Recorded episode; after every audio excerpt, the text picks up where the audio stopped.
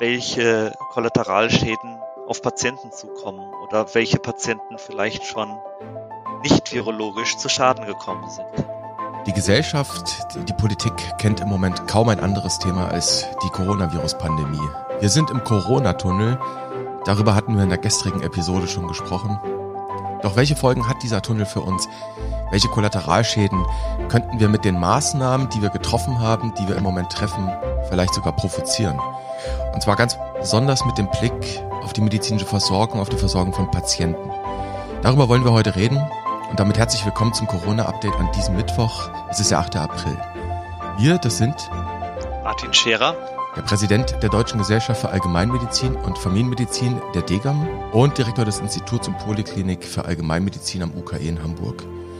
Und ich bin Dennis Nösler, stellvertretender Chefredakteur und Nachrichtenchef der Ärztezeitung aus dem Hause Springer Medizin. Guten Morgen Hamburg, Herr Scherer. Guten Morgen. Medial Herr Scherer, entsteht dieser Tage der Eindruck, Covid-19, das sei die einzig relevante Erkrankung in der medizinischen Versorgung. Äh, darf ich Sie fragen, wie viele Patienten relativ betrachtet Sie mit dieser Erkrankung schon versorgt haben? Ich habe sie nicht gezählt, aber es waren schon einige. Allerdings allesamt über Telefon und Video. Vielleicht mal anders formuliert, ich wage mal einen nicht ganz abschließend vielleicht wissenschaftlich fundierten Vergleich. Wir haben jährlich in Deutschland etwa 700 Millionen ambulante Behandlungsfälle. Bei rund 100.000 detektierten Coronavirus-Infektionen im Moment reden wir von 0,14 Promille. Der Vergleich ist ein bisschen krude, weil er ist nicht über das ganze Jahr und die Entwicklung nimmt noch zu. Aber ich möchte das nur mal so als Verhältnis hier in den Raum stellen. Und dann hinzu kommt, kommen ja auch noch die stationären Fälle, die wir ohnehin haben. Da reden wir so von knapp 20 Millionen per annum. Und gestern sprachen wir über diesen Corona-Tunnel. Machen wir aus einer momentan jedenfalls mutmaßlichen Mücke, ich will das Thema nicht untertreiben, äh, mit Verlaub, äh, machen wir vielleicht einen etwas zu großen Elefanten, was die Versorgungsrealität betrifft aus dieser Pandemie? Die Corona-Pandemie ist alles andere als eine Mücke. Sie ist eine, eine reale Bedrohung und setzt unser Gesundheitssystem gehörig unter Druck. Wir müssen eben nur aufpassen, dass wir das Kind nicht mit dem Bade ausschütten, wenn wir mal eben die gesamte Versorgung auf links drehen. Wir haben von der Vielzahl, also von den 700 Millionen ambulanten Behandlungsfällen pro Jahr gesprochen, die in der Summe natürlich noch mehr, insgesamt mehr Arzt-Patienten-Kontakte nach sich ziehen. Geben Sie uns doch vielleicht noch einmal für Ihre nicht hausärztlichen Kollegen unter den Zuhörern einen groben Einblick. Wir haben uns in einer Studie von Van den Busche et al. aus dem Jahr 2012 mal die Typologie der Häufignutzung anhand von Routinedaten angeschaut. Wir hatten da Daten von 163.000 Versicherten der Münchner Ersatzkasse zur Verfügung und die Versicherten waren über 65 Jahre alt. Wir haben die Häufignutzung definiert, entweder als mehr als 50 Praxiskontakte oder mehr als 10 unterschiedliche Praxen oder mehr als drei Praxen der gleichen Fachrichtung pro Jahr. Wenn man diese Definition der Häufignutzung anlegt, sind 19 Prozent der Älteren als Häufignutzer zu bezeichnen, was ungefähr einer Zahl von 3,5 Millionen Versicherten entspricht. Wir konnten dabei zwei Haupttyp von häufigen Arztgängern identifizieren. Der eine Typ ist gekennzeichnet durch sehr viele Praxiskontakte. Das waren sehr kranke, multimorbide, pflegebedürftige Menschen. Der andere Typ ist charakterisiert durch weniger Krankheitslast, aber dafür durch die Tendenz zum Arzthopping, das heißt viele Ärzte, häufig auch der gleichen Fachdisziplin. Wenn nun also im Zuge der Corona-Krise die Konsultationsraten in den Hausarztpraxen sinken, wäre es wunderbar beruhigend davon auszugehen, dass Hausarztpraxen ohnehin viel zu viel in Anspruch genommen werden. Aber so einfach ist es nicht. Das wäre ein gefährlicher Trugschluss. Die Verminderung der Kontaktzahlen kann ebenso zu Lasten derjenigen gehen, die nur bei dringlichen Beschwerden die Praxis Praxis aufsuchen oder einen Arzt oder eine Ärztin unbedingt brauchen. Also da muss man aufpassen, dass man sagt, es gibt Menschen, die zu oft in die Praxen gehen. Es gibt Arzthopping und deshalb ist es global in Ordnung, wenn die Konsultationsraten sinken. Das kann man so nicht sagen.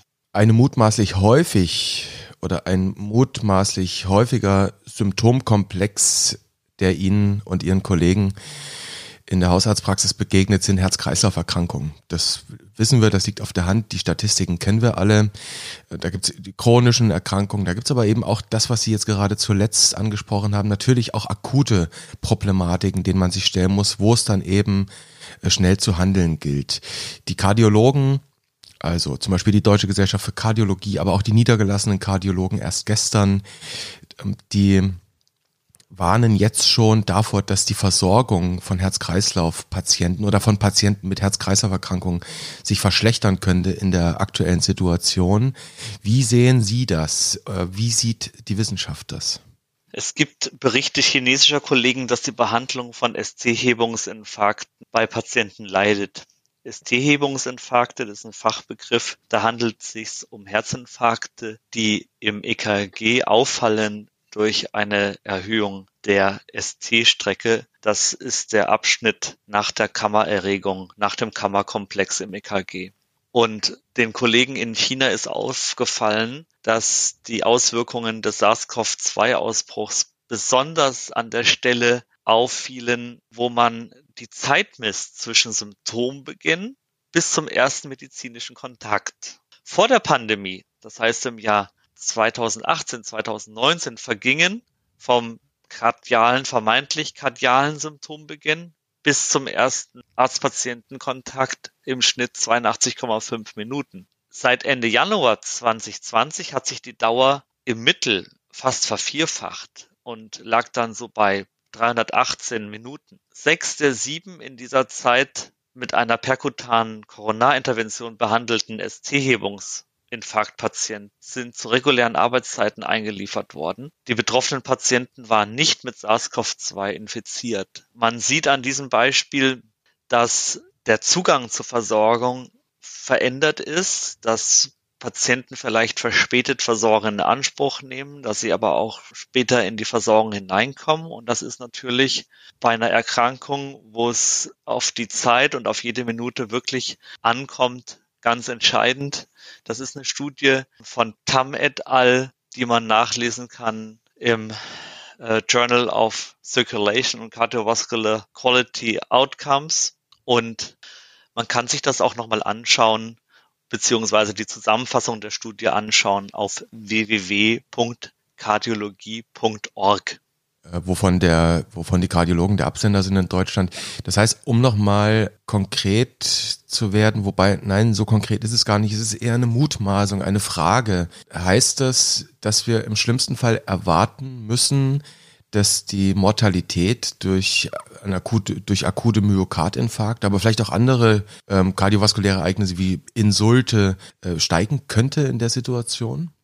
Ja, also es das ist nicht zwingend zu erwarten, aber ich würde schon sagen, dass die Sorge alle Male berechtigt ist. Es ist eine Aufgabe der Versorgungsforschung, das zu untersuchen. Darüber hatten wir ja auch schon gesprochen, über die Versorgungsforschung. Mal anders gefragt, Sie sind nun der Präsident der Deutschen Gesellschaft für Allgemeinmedizin, Familienmedizin. Das heißt, äh, qua Amt, qua Profession stehen Sie natürlich im engen kollegialen Kontakt zu anderen Hausärzten und Hausärztinnen in der Republik. Gibt es denn Berichte, dass die Konsultationshäufigkeit, die Zahl der Arzt-Patienten-Kontakte, ob jetzt telefonisch, telemedizinisch oder realiter, ob die gesunken ist in den letzten Wochen? So wie uns an vielen Stellen in der Corona-Krise belastbare Daten fehlen, wir hatten das Thema ja schon oft, fehlen sie natürlich auch hier, nämlich in der Versorgungsforschung. Das wäre eine ganz klassische Frage der Versorgungsforschung, wie sich die Inanspruchnahme verändert hat, wie sich die Inanspruchnahmezahlen, die Konsultationsraten verändert haben. Wir wissen aber, dass einige Praxen geschlossen sind wegen Quarantäne. Wir wissen auch, dass viele Patienten den Aufruf verstanden haben, zu Hause zu bleiben. Und wir wissen, dass sich viele Patienten aus Angst vor Ansteckung weniger in Praxen oder in Krankenhäuser hineinbegeben. Ich bin mir also sicher, dass wir in den Routinedaten der folgenden Quartale eine verminderte Inanspruchnahme von Hausarztpraxen sehen werden. Die reduzierte Belegung vieler Krankenhäuser ist ja schon jetzt evident. Die Routinedaten, die Sie angesprochen haben, da muss ich mal nachfragen. Ähm, Im Prinzip müsste man ja relativ einfach über die Abrechnungsdaten, ne, also das, was, was Hausärzte abrechnen, müsste man ja relativ rasch in den nächsten Monaten herausfinden können. Das, was wir da gerade beschrieben haben, oder? Ja, rasch ist gut, klingt gut, aber die Datenbereitstellung dauert, das ist ein komplexer Vorgang, die Datenaufbereitung dauert, das braucht doch ziemlich Zeit. Wechseln wir die Perspektive mal, also die aus dem Speziellen, aus der hausärztlichen Praxis etwas größer in die Versorgungssituation generell. Der Deutsche Ethikrat hat sich ja gestern nochmal geäußert und hat seine Ad-Hoc-Stellungnahme, die er vor, ich glaube, es ist anderthalb Wochen her, veröffentlicht hat, jetzt nochmal ergänzt, hat da auch den Fokus nochmal geweitet. Da ging es gar nicht so sehr um das Thema Exit. Strategie, das war da auch ein Thema aus dem Lockdown, sondern es ging auch, und das hat mich sehr, sehr äh, fasziniert, es ging auch um die Frage, die wir heute besprechen, wie gehen wir mit den Nicht-Covid-19 Menschen um, die Hilfe brauchen. Da ging es eben auch am Ende um die Gruppe der Pflegebedürftigen. Die Frage für uns, wie sieht's denn in der Pflege aus? Immerhin wissen wir, dass die Betroffenen, die pflegebedürftig sind, grundständig zu einer eher vulnerablen Gruppe gehören. Wir hatten ja bereits leider auch Covid-19-Cluster mit vielen Todesfällen in Pflegeeinrichtungen. Viele andere werden aber auch zu Hause betreut. Und das Betreuen, das stelle ich mir angesichts der jetzigen Situation noch eher schwierig vor, Herr Scherer, oder? Ja, da gibt es regelrecht Hilferufe. Ich muss sagen, dass die Datenbasis dafür nicht solide sind. Das sind Berichte aus den Nachrichten. Beispiel aus dem NDR wissen wir, dass der ambulante Pflegedienst große Probleme hat. Die Pflegerinnen und Pfleger wollen für ihre Klienten da sein, sie wollen ihnen zuhören, sie wollen sie versorgen und trösten, aber sie wollen das natürlich tun, ohne ihre eigene Gesundheit oder die der Seniorinnen und Senioren zu gefährden. Körperkontakt, Hände schütteln, mal in den Arm nehmen, das sind alles Dinge, die gehen im Augenblick nicht. Und aus Bayern wissen wir, ähm, aus den Bayern Nachrichten, dass die Versorgung alter und kranker im Rahmen der Corona-Pandemie enorm erschwert ist. Also die Heimversorgung, die Heimpflege ist enorm erschwert. Die ambulante Pflegedienste in Bayern haben nicht genug Schutzkleidung. Das ist kaum noch zu hören, aber man muss es immer wieder sagen. Und zudem fehlen Pflegekräfte aus Osteuropa. Die Hilfe tut wirklich Not, damit das System nicht kollabiert. Ebenfalls betreuungsintensiv, auch das war ein Thema, mit dem sich gestern der Ethikrat da beschäftigt hat, ähm, sind Menschen, die ein, psychisch, ein psychisches Leiden haben, die eine psychosomatische Situation vor sich hertragen, mit der sie umgehen müssen. Vielleicht auch mal ganz plattes Beispiel, Menschen, die mit die, die von einer Suchterkrankung betroffen sind und die Hilfe brauchen, um da rauszukommen. Bei uns im Haus gibt's eine psychotherapeutische Praxis und das, was ich so mitkriege, das ist jetzt mal meine N gleich eins Empirie, da geht einfach keiner mehr ein und aus. Aus Gründen, das wissen wir, obwohl die Praxis offen hat. Äh, wie wirkt sich diese Pandemie, wie, wie wirkt sich auch dieser Shutdown, dem wir ausgesetzt sind, auf die Psyche aus? Und vielleicht um das um die Frage noch etwas breiter zu machen, wie wirkt sich diese Pandemie vielleicht auch auf die Psyche von Gesundheitsberufen aus, die ja an, wir haben es schon öfter thematisiert, an eben vorderster Front stehen. Weiß man dazu etwas? Ich meine, die Berichte aus Italien, die sind ja nun wirklich alarmierend.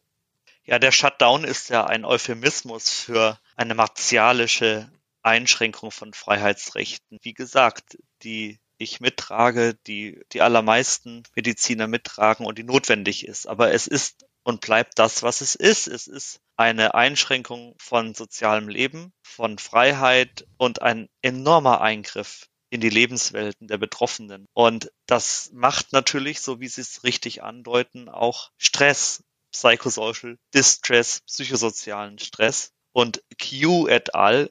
QIU haben über 50.000 Menschen in China nach psychologischem Distress befragt und konnten zeigen, dass in Regionen mit hoher Covid-Inzidenz der Index deutlich erhöht war. Das ist der allgemeine Pandemiestress. Das ist jetzt nicht nur die Einschränkung des Bewegungsspielraums, da kommen natürlich noch die Anspannung, die Angst und alles das mit dazu. Das betrifft aber auch Bedienstete in den Gesundheitsberufen. Lai et al., LAI, haben 1200 Gesundheits Berufstätige befragt, die in Corona-Kliniken oder in Fieberkliniken in China gearbeitet haben und haben doch sehr beträchtliche psychische Belastungen dabei erhoben. Also das ist einfach eine Krise. So eine Krise ist eine Belastung. Das ist so. Den möglichen Folgen, mit denen man sich wahrscheinlich dann wird beschäftigen müssen. Herr Scherer, äh, wir kommen mehr und mehr dazu, dass wir wissenschaftliche Evidenz zitieren. Das ist nun mal Ihr Steckenpferd, darum geht es. Und äh, vermutlich wird man die Quellenangaben auch, wenn wir uns noch so sehr bemühen, sie darzustellen, nicht immer nachvollziehen können. Ich hätte wahrscheinlich einen Vorschlag. Wir sammeln mal die äh, DOI der von Ihnen zitierten Literatur ein und dann packen wir die in die Show Notes rein zu den Podcast-Episoden. Dann kann jeder, der nachlesen will, direkt auf die Literatur klicken und nochmal nachlesen. Was ist denn eine Show Note? Ah, die Show Notes, das sind die Kleintexte, die man in den Podcast-Stores am Ende lesen kann zu jeder Episode. Okay, wieder was gelernt. Ja. Herr Scherer, vielleicht noch ein anderes Thema, was auch letztlich Folgen zeitigen könnte, wir sind ja mittlerweile zu einer Homeoffice-Nation geworden. Also jetzt nicht nur die Deutschen, sondern wirklich weltweit sind wir Homeoffice-Nationen geworden, jedenfalls in sehr vielen Bereichen. Was könnte denn das für Auswirkungen haben? Mal davon abgesehen, dass wir, wir hatten es schon thematisiert, uns dem Kühlschrank widersetzen müssen. Also erstmal klingt es natürlich wie eine Lebenskunst. Podcasts machen im Jogginganzug, Mails beantworten im Schlafanzug, Akten lesen auf dem Balkon. Das klingt ja erstmal gut. Eigentlich hört sich das Konzept der Heimarbeit wie ein Geschenk an, ein Geschenk für Arbeitnehmer. Es gibt aber eine Befragung von 2000 Beschäftigten durch das Wissenschaftliche Institut der AOK aus dem letzten Jahr. Und diese Befragung zeigt die Schattenseiten der Heimarbeit. Wer viel von zu Hause aus arbeitet, leidet häufiger unter psychischen Problemen wie Erschöpfung, Konzentrationsstörungen, Schlafstörungen. Und zwar häufiger als Beschäftigte, die jeden Tag ins Büro fahren. Fast 75 Prozent der Befragten, die häufig zu Hause arbeiten, fühlten sich im Jahr vor der Befragung erschöpft. Knapp 70 Prozent klagten über Wut, Nervosität, Reizbarkeit und von den Arbeitnehmern im Büro waren es nur die Hälfte. Also man sieht daran, die Entgrenzung der Arbeitswelt, die ja durch Handy und Notebook eh schon gegeben ist, die ist nicht ganz ungefährlich und die Trennung zwischen Privats- und Berufssphäre hat durchaus ihren Sinn.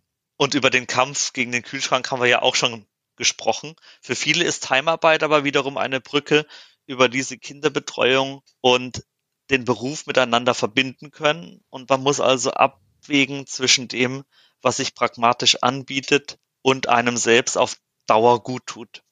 Das war jetzt auch für mich ein sehr wichtiger Hinweis, dass die ganze Sache immer niemals binär ist, sondern dass mhm. es immer eine Medaille ist, die zwei Seiten hat. Vielleicht nochmal so ein N gleich eins, äh, so ein Stück M, N gleich eins Empirie dazu. Eine Kollegin von mir, ähm, die, die schon wirklich jetzt einige Wochen im Homeoffice ist aus Gründen, äh, die musste für sich herausfinden, dass sie also mindestens zwei Stunden jeden Tag mit dem Rad raus muss, sonst fällt ihr einfach die Decke auf den Kopf. Also wahrscheinlich ist es dann auch die Frage, einen, einen neuen Umgang zu finden mit dieser Belastungssituation, der man da vielleicht ausgesetzt ist. Ja, und dass man eben abwägt zwischen dem, was pragmatisch Sinn macht und was ich aber auf Dauer auch selbst aushalten kann. Herr Scherer, wir nähern uns dem Ende. Blicken wir konkret nochmal auf die Versorgung, auf die medizinische Versorgung, auf die pflegerische Versorgung. Die ganz große Frage, die bei allem steht. Wie müsste denn gerade jetzt die Versorgung gestaltet werden, damit wir die möglichen Kollateralschäden, die wir jetzt wieder nur anreißen konnten, dass wir die vermeiden oder zumindest das Risiko dafür reduzieren?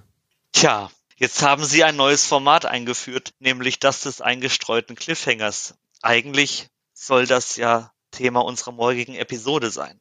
Gut, dann habe ich jetzt nämlich ganz schnell das Problem bekommen, dass ich nicht weiß, was ich am Ende sagen soll. Aber wir, wir nehmen das mal zur Kenntnis, dass wir schon ein Thema für die nächste Episode haben.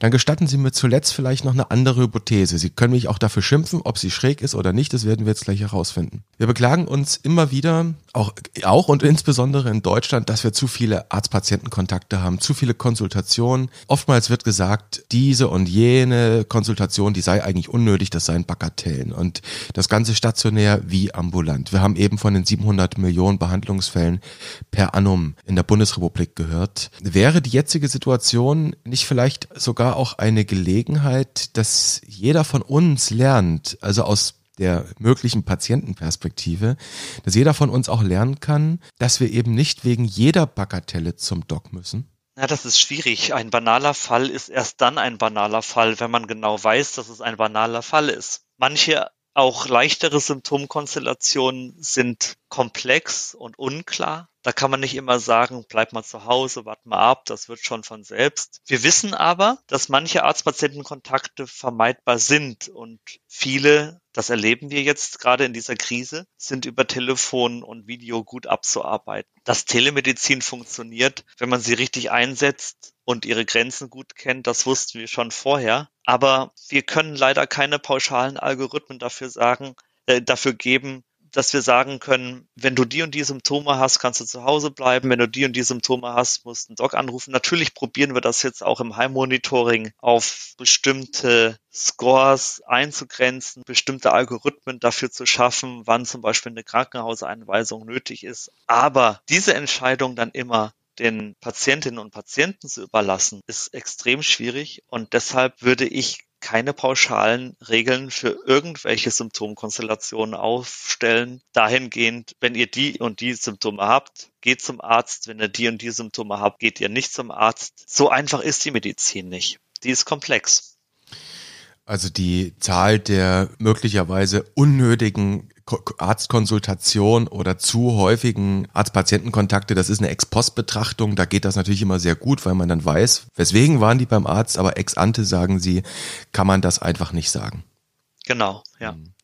Dann schauen wir vielleicht, das wäre dann jetzt wirklich meine letzte Frage, naja, vielleicht die vorletzte. Ähm, schauen wir nochmal auf das Thema Gesundenuntersuchung und Screening-Maßnahmen. Die fallen ja jetzt wirklich reihenweise aus, weil Ärzte aus guten Gründen sagen, Moment, also wirklich planbare Termine, die verschieben wir jetzt bitte mal, wir wollen unsere Ressourcen frei halten und wir wollen das Infektrisiko in der Praxis minimieren. Die Deutsche Gesellschaft für Allgemeinmedizin, die hat bekanntlich zu sehr vielen Früherkennungsuntersuchungen eine ziemlich klare Haltung und die fällt oft sehr, sehr kritisch aus. Also kritisch nicht in klarer Ablehnung, sondern eben kritisch, betont kritisch.